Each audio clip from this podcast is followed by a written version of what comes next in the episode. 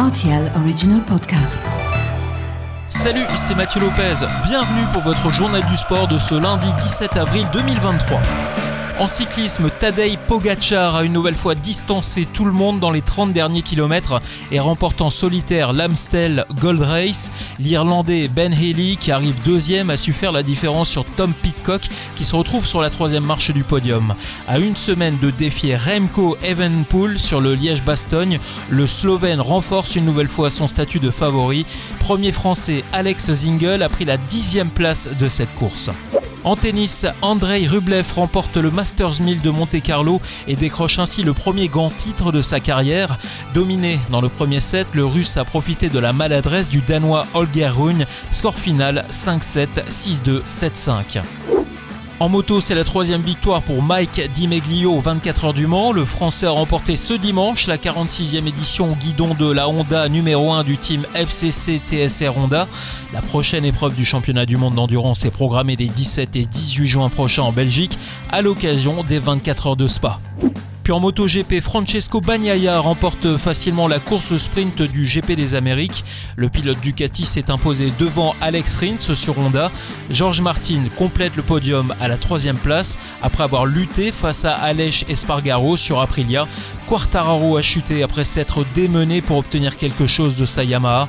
Il a ouvertement déclaré qu'avec cette moto, on pouvait oublier le championnat.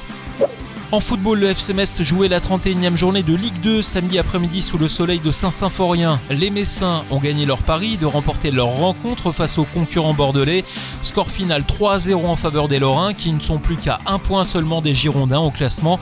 Les buts sont signés Jalot à la 49e minute et Georges Mikotadze à la 52e et 72e minute.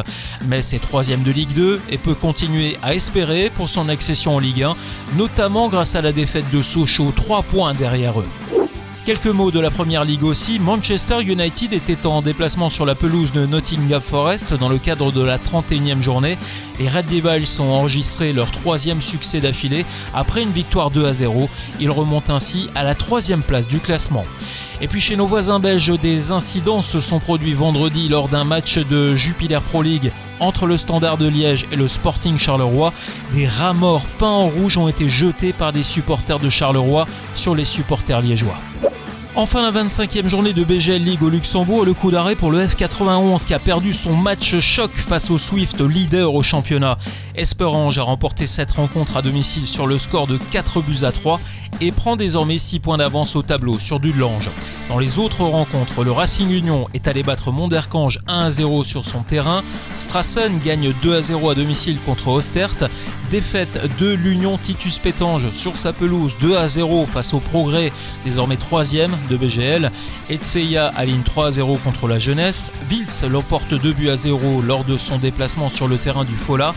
Carton plein de Differdange 4 à 0 face au Victoria. Enfin, Mondorf et Karjeng se neutralisent un but partout. Voilà pour l'actu sportive du week-end. À lundi prochain pour votre journal du sport.